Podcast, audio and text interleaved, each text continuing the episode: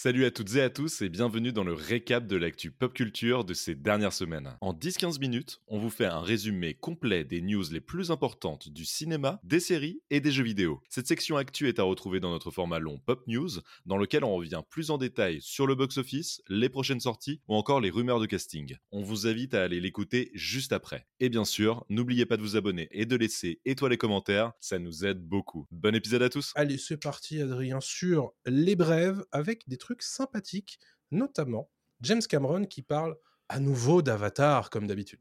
Bah, c'est son héritage, hein, Avatar, hein, clairement. euh, il a un peu lâché euh, ses autres projets, il se concentre là-dessus, avec euh, Avatar 3 qui sortira en décembre 2025, si tout va bien. Pour l'instant, il est en post-production, donc ça va. Mais James Cameron envisage déjà Avatar 6 et même Avatar 7, ce qui fait peut-être un peu beaucoup. Euh, voilà, donc pour lui, en fait, c'est vraiment son projet, c'est le projet d'une vie. Il veut terminer même sa vie là-dessus, il le dit plus ou moins, parce qu'en fait, euh, il explique ne pas pouvoir forcément réaliser ses Avatar 6 et Avatar 7 en raison de son âge assez avancé techniquement, et de l'énergie aussi euh, que ça demande de réaliser des films de, cette ampleur. Mais il a déjà tout mappé, il a déjà tout pensé jusqu'à Avatar 7 et pour lui en fait il pourrait y avoir d'autres réalisateurs qui pourraient prendre leur lait après mal- malheureusement son décès, hein.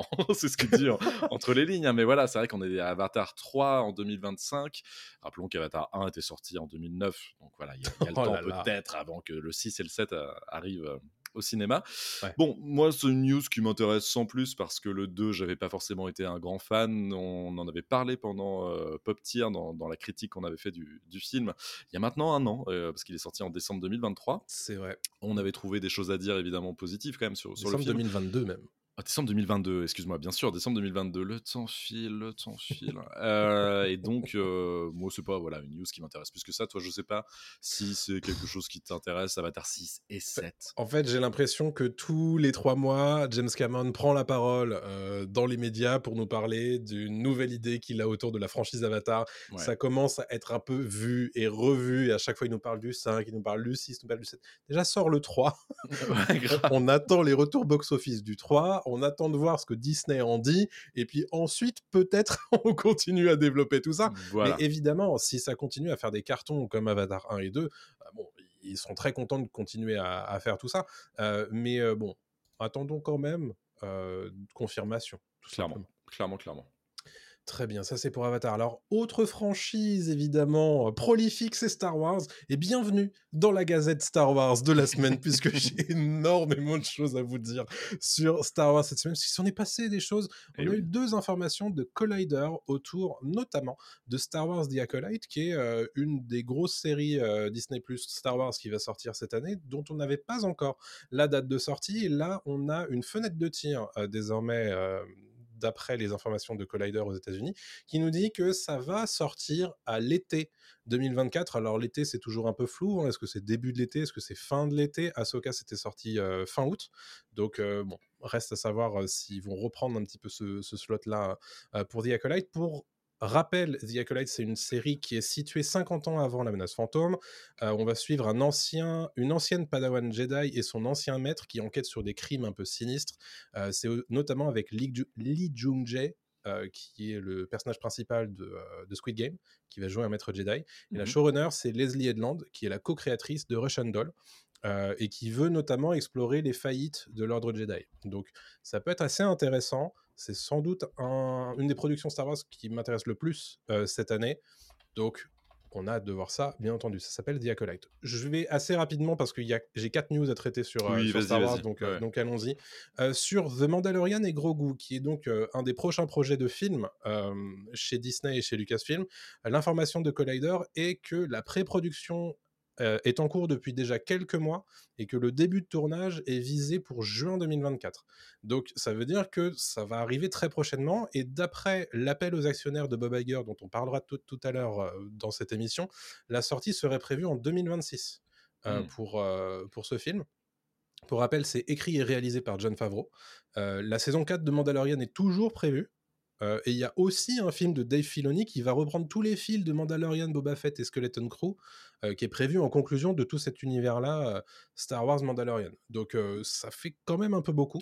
Et Moi, je mets une petite pièce sur le fait que la saison 4 va sauter et qu'on aura peut-être juste le droit au film parce que Pedro Pascal est quand même très occupé. Ouais. Bon, on verra, mais ouais.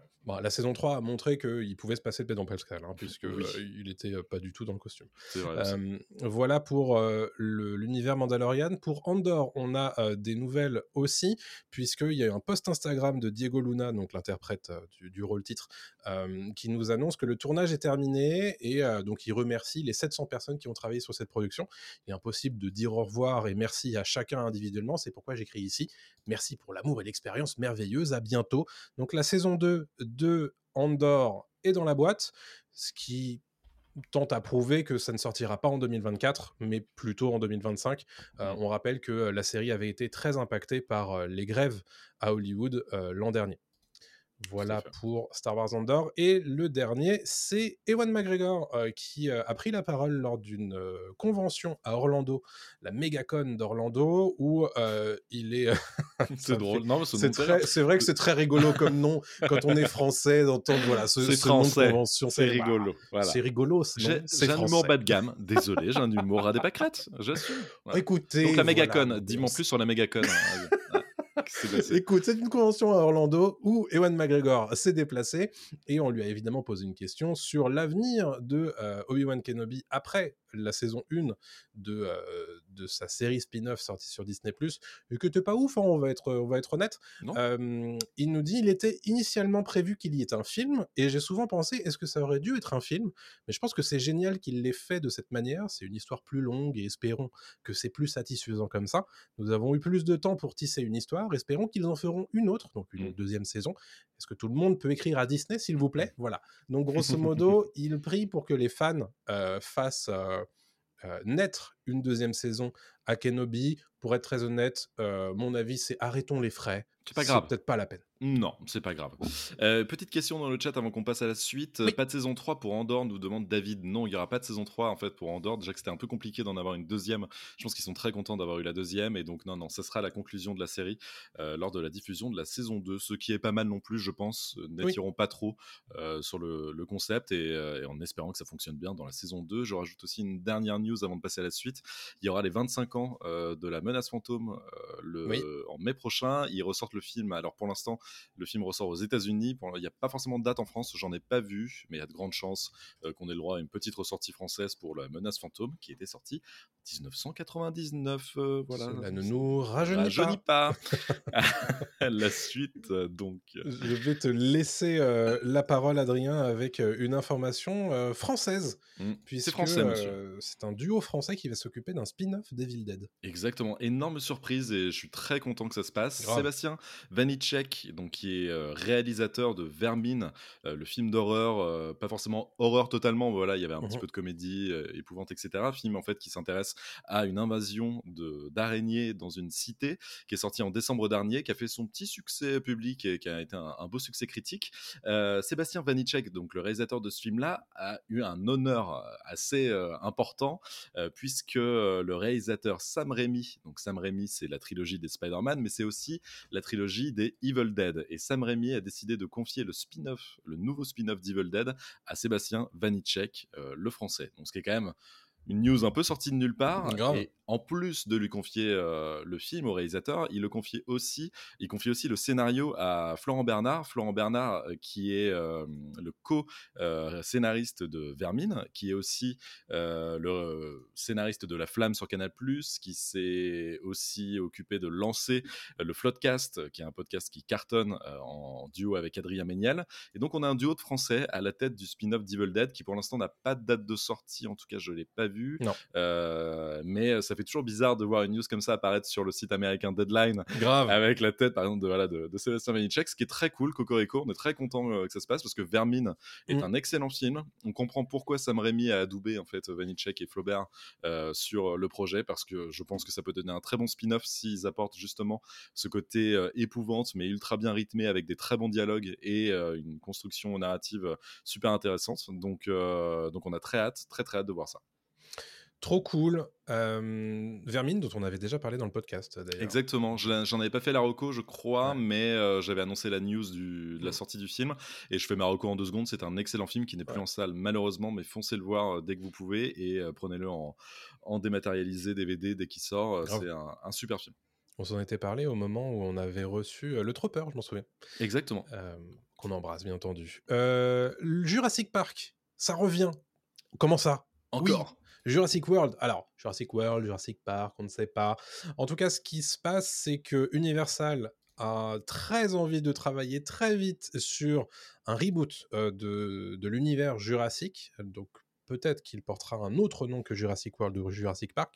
En tout cas, ce qui est certain, c'est que le scénariste qui va travailler dessus, c'est David Koepp, David Koepp, je ne sais pas comment ça, ça se dit, qui, pour rappel, excusez du peu, avait travaillé sur Jurassic Park 1 et Jurassic Park 2. Mmh. donc en termes de, scénariste, c'est plutôt pas mal hein, d'engager monsieur pour travailler sur la relance de cet univers. Le plan, c'est de lancer une nouvelle ère pour Jurassic Park, je cite, et on a déjà une date de sortie. C'est censé sortir le 2 juillet 2025, donc dans un an et demi. donc l'objectif, c'est a priori sans doute de faire sans Chris Pratt, Bryce Dallas Howard, ni le casting originel, Jeff Goldblum, Laura Dern, Sam Neill. Mmh. Et alors d'abord, on a eu des rumeurs de négociations de la part de Deadline avec David Leitch pour, pour réaliser le film. Donc c'est le co-réalisateur de John Wick, Deadpool 2, Hobbs Show, Bullet Train et L'homme qui tombe à pic cette année. Et au final, les négociations n'ont pas abouti. Nous, nous rappelle, enfin nous annonce le Hollywood Reporter donc, a priori, il y a une séparation amicale entre les deux parties, due à des visions différentes sur le projet. Et très honnêtement, quand tu vois que tu es censé avoir un an et cinq mois pour, pour balancer ça, oui, peut-être qu'il faut un petit peu plus de temps pour signer un Jurassic World 4, un Jurassic je sais pas quoi. donc, écoutez, Jurassic, on n'a pas fini de, voir des dinosaures au cinéma, a priori. Moi, ça me plaît bien. Est-ce que ça pourrait être plutôt cool comme projet Ce serait, ce serait bien? Moi, Jurassic World 3, très personnellement, je me suis endormi dessus. Ah là là. Euh, j'ai pas hein. terminé le film. Euh, j'ai commencé à regarder le film sur Netflix. Je me suis endormi au bout d'une heure et j'ai jamais fini. Ah, les attaques de sauterelles là, euh, c'est chaud parce que c'est ça quand même l'antagoniste principal hein, du, film. Et passer après le deuxième qui était plein de défauts, mais qui avait quand même Juan Antonio Bayona mm. à, sa tête, c'était cool parce mm. que qu'il y avait des vrais, une vraie mise en scène, des vraies bonnes idées. Mm-hmm. ça part notamment la partie un peu horreur en fait dans le manoir qui, qui rattrapait un peu le tout. Mais là, le 3 s'est effondré totalement et je suis pas chaud pour le 4, hein, très honnêtement. J'attends de voir la nouvelle trilogie, mais il faudra me convaincre avec une belle bande-annonce, de belles mmh idées et un casting, j'espère, aussi différent. Sortez-moi Chris Pratt, là, j'en peux plus de voir Chris Pratt sur une moto en train de de diriger des dinos quoi. Faites-moi un truc un peu horreur quoi, un peu comme le premier, c'est pas horreur le premier mais il y avait un côté un peu flippant quoi. Dans les autres on mmh. flippe plus, dans Jurassic World il y a plus de flip quoi, il y a plus rien. Je suis d'accord. Je suis d'accord. voilà pour Jurassic la franchise. Parlons de Marvel à nouveau. Puisque Thanos pourrait revenir, comment ça? Bah, Josh Brolin, en fait, a évoqué très récemment en interview qu'il a entendu des rumeurs sur le potentiel retour du personnage de Thanos. Encore une fois, voilà, c'est une brève qui n'acte rien, c'est vraiment euh, côté rumeur. Josh Brolin est actuellement en, promotion pour le film Dune 2 et euh, voilà, il a lâché que potentiellement euh, Marvel est en train de penser à un retour de Thanos, mais le Thanos qu'on a vu dans Infinity War et dans Endgame. Mmh et il se base aussi sur le fait que bah, Thanos apparaît aussi régulièrement dans les versions What If, la série animée de, de Marvel qui est diffusé sur Disney+, qui est pas si mal. Hein. Il y a des, bonnes, euh, des bons épisodes dans, dans, What If. Et donc, pour lui, ce serait pas déconnant de revoir Thanos dans les prochaines années euh, chez Marvel. Ça sera encore une fois euh, quelque chose, j'imagine, de plus compliqué à mettre en place pour Marvel qu'auparavant, parce que c'était l'antagoniste qu'ils avaient annoncé depuis des années. Mais si c'est pas juste en caméo, si c'est vraiment pour le faire revenir pour une bonne raison, moi je suis chaud. Franchement, pourquoi pas quoi. Ils ont un multivers à leur dispo, on en parlera tout à l'heure pendant le gros sujet, donc il y a moyen de le faire revenir. Quoi. Un variant de Thanos, hein, c'est pas du tout impossible. Non, hein. Carrément, bah, c'est ce qu'il y a dans What If en fait. Donc, Exactement. Il y a des variantes de Thanos très gentils en fait dans, dans What If, ce qui est, ce qui est rigolo quoi. Donc, j'ai très envie de voir cette saison 2. J'ai pas encore eu l'occasion de la voir. Mmh. Tu m'en as, tu m'en as dit des bonnes choses, donc j'adore. Ouais, franchement, tu peux y aller. C'est cool. Ça marche. parlons de Game of Thrones un petit peu, parce que ça a été plutôt calme hein, ces dernières semaines autour de mmh. Game of Thrones, mais une grosse information de la part du Hollywood Reporter cette semaine qui nous annonce en exclusivité euh, euh, qu'un nouveau spin-off euh, est en préparation chez HBO. Alors en développement, on appelle ça le développement, c'est-à-dire que ça ne veut pas du tout dire que ça a été validé par HBO et que ça va sortir sur nos écrans d'ici deux ou trois ans. C'est que pour l'instant, on a engagé un scénariste pour travailler sur ce que pourrait être ce projet de spin-off et on essaie de blinder un petit peu le projet avant de le valider et de tourner un, pilote ou éventuellement de commander une saison 1. Donc on n'en est pas encore tout à fait là, mais le sujet de ce spin-off, c'est la conquête d'Aegon Targaryen. Alors pour les gens qui connaissent pas du tout de quoi ça parle, c'est les événements qui se situent 300 ans, à peu près 300 ans avant Game of Thrones, à peu près 130 ans avant House of Dragon, et c'est la conquête du continent de Westeros par Aegon Targaryen, donc un des, ancêtres de Daenerys, et ses sœurs qui sont également ses femmes, mais aussi leurs dragons. donc l'idée, c'est qu'ils ont conquis tout le continent, ou presque, à l'aide de leurs dragons. Ils ont assujetti tous les seigneurs qui étaient à l'époque des rois de toutes les régions en fait de Westeros, sauf mmh. une. On a déjà un scénariste qui s'appelle Madsen Tomlin. Madsen Tomlin, il a co-scénarisé, il est en train de co-scénariser The Batman 2 de Matt Reeves. Il a travaillé sur le scénario de The Batman. Euh, donc plutôt pas trop mal hein, comme comme comme pédigré. Comme pédigré, merci. pour les gens qui connaîtraient pas, ben, c'est ce serait l'adaptation de la partie 1 en fait de Feu et Sang donc qui est le, bouquin dont est adapté euh, House of Dragon. Et euh, voilà, tout ça pour dire que pour l'instant, c'est pas du tout euh, validé, mais c'est un projet de plus, puisqu'il y en avait déjà six autres qui étaient en développement autour de, la licence Game of Thrones. On ne sait pas s'il il y en a certains qui vont être validés, s'il y en a certains qui sont déjà annulés ou pas.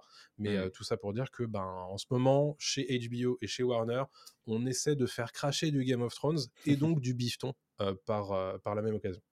Et en plus de ça, je rajoute juste une petite news au passage là-dessus. Il y a eu des images de tournage d'une série Game of Thrones qui a été annulée. C'était une série avec Naomi Watts. en fait, c'est la maquilleuse ou la Blood Moon, c'est ça, ouais. C'était la maquilleuse ou la coiffeuse qui, en fait, a posté, mais des années après, des photos de, Naomi Watts en costume mmh avec sa sa perruque, voilà. Mmh. Et c'était intéressant de voir qu'ils étaient allés aussi loin dans, le, dans le tournage et que ça a quand même été annulé par HBO qui n'était pas convaincu du potentiel mmh. de, la série, quoi. Exactement c'est rassurant aussi d'un côté de voir ça parce que ça veut dire que HBO fait attention à sa licence. Bien sûr. Euh, surtout depuis la fin de Game of Thrones qui avait mmh été bah, très, mal, euh, très mal reçu, mais depuis House of the Dragon qui est adoré, la saison 1 est, adorée par les fans et par les spectateurs en général. Donc c'est pas mal. Moi je trouve que c'est bon signe de, de, partir euh, tranquillement, de pas, de pas faire une Star Wars en fait, clairement. Quoi, de pas faire une oui, c'est ça. tu vois. Donc c'est le risque, puisqu'à l'heure actuelle, en fait, on a deux spin-offs qui vont arriver sur nos écrans. Enfin, c'est House of Dragon saison 2 évidemment cet été. Euh, il y en a un deuxième qui arrive en 2025 qui s'appelle un spin-off autour de, euh, de, de, Sir Duncan, Mmh et de son écuyer, donc qui est un petit peu plus resserré en termes d'ampleur. Euh, donc on imagine qu'ils vont alterner euh, tous, les, tous les deux ans, en fait, quelque chose comme ça. Il y a pas mal de projets live action, mais il y a aussi pas mal de projets de, de, séries animées. Et David nous pose la question sur Twitch est-ce que la conquête des guns c'est en live action ou en animé? À l'heure actuelle, on n'a pas l'info. Mmh. On imagine que ce serait sans doute pour faire du live action, mais pour l'instant, rien n'est confirmé à ce sujet.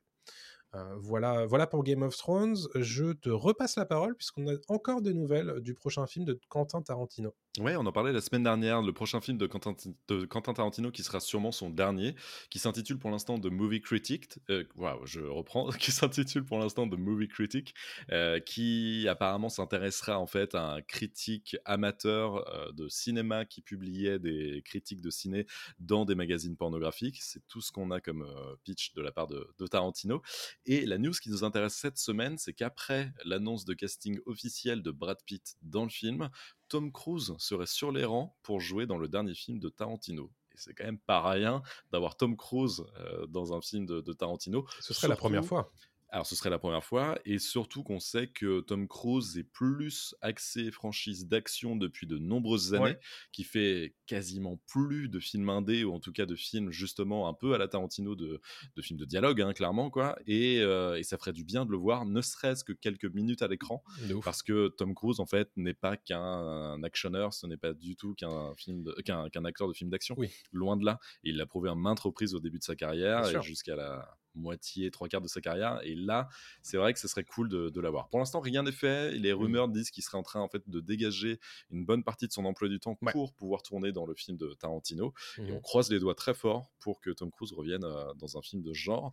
Euh, on l'avait adoré par exemple dans Magnolia de, de Paul Thomas Anderson. Et c'est vrai que bah, ça ferait du bien de revoir un- ce Tom Cruise là en fait. Ouais. Euh, qui, qui reprouve encore une fois que bah, c'est pas qu'un acteur, comme je l'ai dit, de Top Gun, de Mission Impossible. Mhm. Non, c'est vraiment un, un acteur accompli. quoi. Ouais, mais c'est surtout que Tom Cruise, au bout d'un moment, il va avoir besoin de refaire pivoter sa, sa carrière, puisque bah, il vrai. pourra plus euh, faire Ethan Hunt euh, pendant encore 20 ans. Donc c'est peut-être une riche idée de, de revenir à des projets où il n'a pas besoin de crapahuter en haut de la Burj Khalifa, par exemple. Clairement. Par exemple.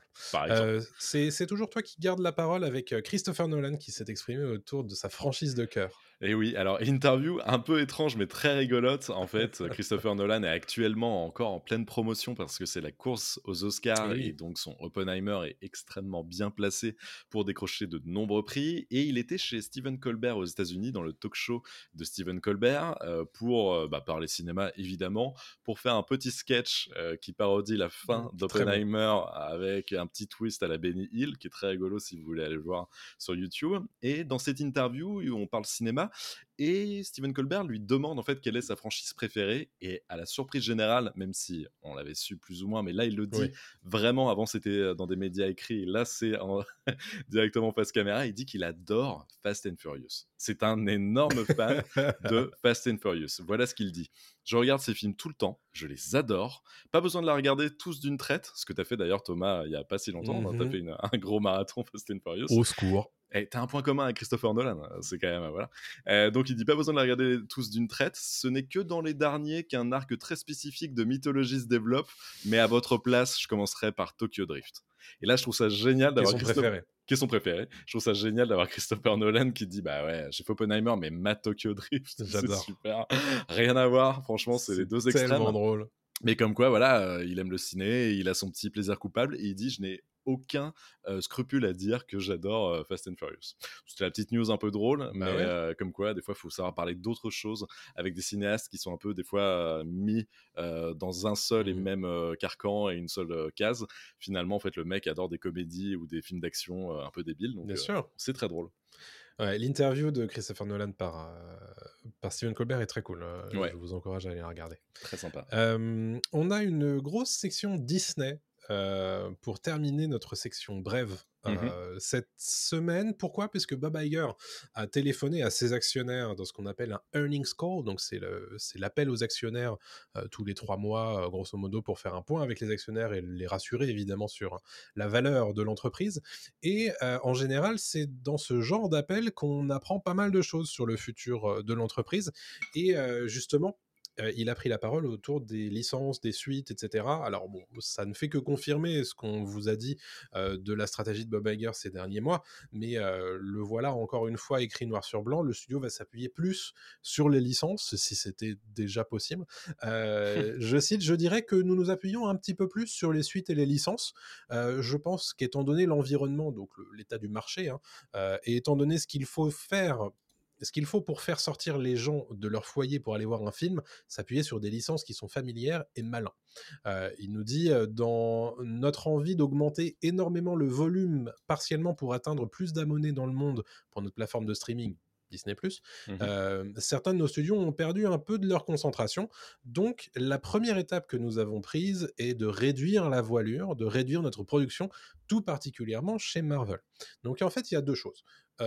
Première chose, c'est que on va continuer à faire des suites, on va continuer à s'appuyer sur les licences phares de Disney, de Marvel, de Lucasfilm, bien entendu, mais on va essayer de réduire un petit peu la voilure sur les productions spécifiquement sur Disney+, euh, qui ont fait beaucoup de mal à l'image de marque de Marvel ces dernières années.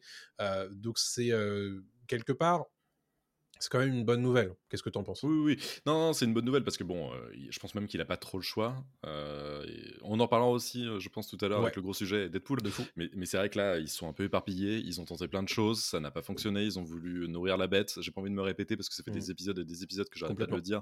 Mais Disney est devenu vraiment un ogre. Voilà, il fallait, notamment avec Disney, nourrir les téléspectateurs et ça ne fonctionne pas. Et les gens, en fait, lâchent l'affaire. Les mmh gens, même qui étaient fans de la première heure, et eh ben, commencent à rater des Marvel au fur et à mesure, justement des films Marvel, etc. Et donc, bah, ils perdent les gens en chemin. Et il a plus envie de se concentrer sur des licences fortes, ce qui est pas idiot. D'un côté, c'est dommage aussi de se priver de nouvelles euh, licences qui pourraient cartonner. Donc, il n'y a pas de bonne solution. Euh, mais à sa place, et évidemment, tu l'as dit tout à l'heure, on parle aux actionnaires à ce moment-là. Mmh les actionnaires, faut les rassurer. Et euh, qu'est-ce qui va les rassurer C'est de leur dire, bah, vous inquiétez pas, on va miser sur du gros, il n'y a pas de souci, et on repart sur euh, de bonnes bases. Voilà. Est-ce que ça les empêchera pas de temps en temps de tenter des choses? Bah, Il faut bien. Hein. Euh, il faut bien, évidemment. mais bon, c'est vrai qu'on avait vu The, Creator, c'est bien Disney, on est d'accord hein? Ouais. bah tu vois, The Creator c'est la Fox, mais bon, c'était Disney, via Disney. Tu vois, c'est des choses qui marchent pas non plus, même si on tente un petit peu, ça ne marche pas forcément. Donc, euh, je pense qu'il n'y a pas de bonne solution, mais euh, ça me paraît logique son move de vouloir se recentrer là-dessus. Bah, c'est vrai que les signaux du marché en ce moment sont assez euh, peu positifs hein, pour les, productions originales. tu as parlé de Creator, on peut parler d'Argyle, t'en parleras tout à l'heure dans, dans, ton box-office. ce qui fait que, du coup, sur son on a une idée du calendrier des films animés du studio Disney sur les, prochaines années. Mmh Et c'est une nouveauté, puisqu'on ne le savait pas. Vaiana 2 sort à Thanksgiving 2024, donc fin novembre. c'est une c'est très intéressant. Pourquoi? Parce qu'à la base, ça devait être une série pour Disney+. Et ils ont décidé d'en faire un film, en fait. Mmh tellement ils étaient contents de ce qu'ils envoyaient. donc ça, ça plutôt bonne nouvelle pour les, les fans. Moi, j'avais bien aimé Vaiana. J'adore, c'est super. Ouais, c'est vraiment très cool. Zootopie 2, ça arrive pour Thanksgiving 2025, ça c'est daté aussi. Et alors c'est, c'est, on n'a pas encore de date, mais c'est annoncé. On a un Toy Story 5 ou un, nouvel épisode de Toy Story qui arrive dans les prochaines années, et La Reine des Neiges 3 qui avance toujours euh, en ce moment, et peut-être même un La Reine des Neiges 4 euh, de, ce qu'on euh, entend, mmh sans doute à partir de 2026 du coup pour La Reine des Neiges 3 et, Toy Story 5. Euh, donc voilà, ça, vous montre bien que Disney est très remonté sur bah, ses licences habituelles, ses licences fortes. On essaie de renouer avec bah, le, film d'animation qui va faire son milliard, hein, parce que ça fait un moment qu'on n'en a pas eu chez Disney. oui, complètement. Euh, donc c'est une nouvelle euh, intéressante. On voit que voilà, euh, toutes les forces sont mises sur ces gros films-là.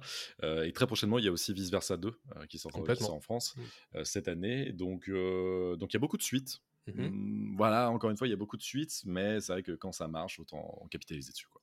C'est ça. Une petite précision sur Vaiana aussi, euh, Lin-Manuel Miranda, euh, mmh qui s'était occupé des chansons du premier film, n'en reviendra pas sur le deuxième.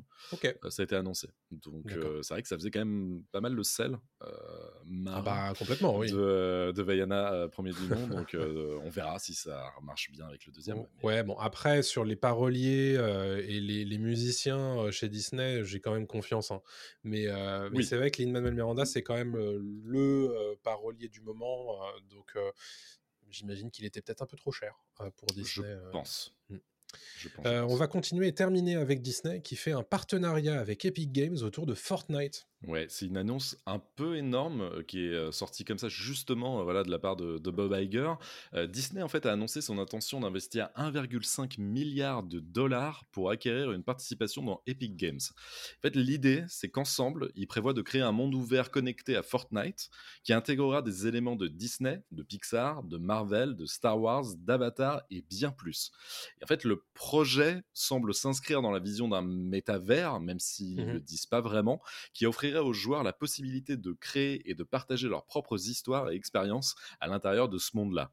Et en gros, Bob Iger dit et pourquoi pas faire un Disney World avec à la il le dit à l'anglaise à, la Fortnite. Tu vois vraiment c'est à la Fortnite. et pourquoi pas en fait C'est vrai que quand tu vois la puissance, la machine de guerre absolue qui est Fortnite, mmh qui est Fortnite avec Epic Games, c'est pas déconnant de la part de Disney de mettre 1,5 milliard sur la table et de dire bah prenez toutes mes licences, euh, on va faire un truc de ouf et tout le monde viendra parce qu'en fait en ce moment bah quand tu vois que Eminem fait un concert dans le dans, Fortnite, que The Weeknd le fait, que Travis Scott le fait et que ça ramène, ça ramène mmh. tout le monde, bah en fait, euh, autant euh, faire à la limite des, salles de cinéma à l'intérieur de Fortnite. Euh, peut-être mmh. qu'on pourra proposer plein de trucs. Bon, c'est pas dit comme ça, mais très honnêtement, il y a moyen que ce soit un truc assez incroyable. Ça peut être aussi un truc qui se casse la gueule, mais je suis très curieux de voir ce que ça fait. ça, me fait ça me fait peur en, tant qu'humain, mais, mais après, je suis quand même très curieux aussi en tant qu'humain de voir ce que ça peut donner, proposer tout ça. Et, la, la, tagline après ce trailer, c'est jouer, regarder, créer, faites les courses. Ouais. c'est faites du shopping. Donc, euh, ça, veut tout dire, mais euh, grosso modo, voilà. Oui, c'est acheter nos merdes à l'intérieur de Fortnite. Mais, exactement euh, ça. Mais bon, exactement ça. Je suis quand même curieux, hein, parce que Fortnite, ça se développe énormément. ils sont en train de créer un hub où il y a plein de jeux maintenant. donc, moi, ils ont réussi à me faire télécharger Fortnite parce qu'ils ont sorti Lego Fortnite il, y a, il, y a, deux mois. Il y a un peu plus d'un mois, là. Et, et, donc, rien que pour ça, j'ai téléchargé le jeu alors que je ne l'avais jamais encore fait. Donc, quelque part, ils vont peut-être réussir à avoir tout le monde au bout d'un moment. Peut-être, peut-être. Il y a de grandes chances. Il y a chez Disney. Voilà pour les brèves de cette semaine. Et voilà, c'est fini pour le récap. Pour ne rien rater des dernières actus pop culture, il vous suffit simplement de nous suivre sur les réseaux sociaux. On est sur TikTok, Twitter, Instagram, Facebook et on est aussi présent sur YouTube et Dailymotion. On vous dit à très bientôt. Salut tout le monde.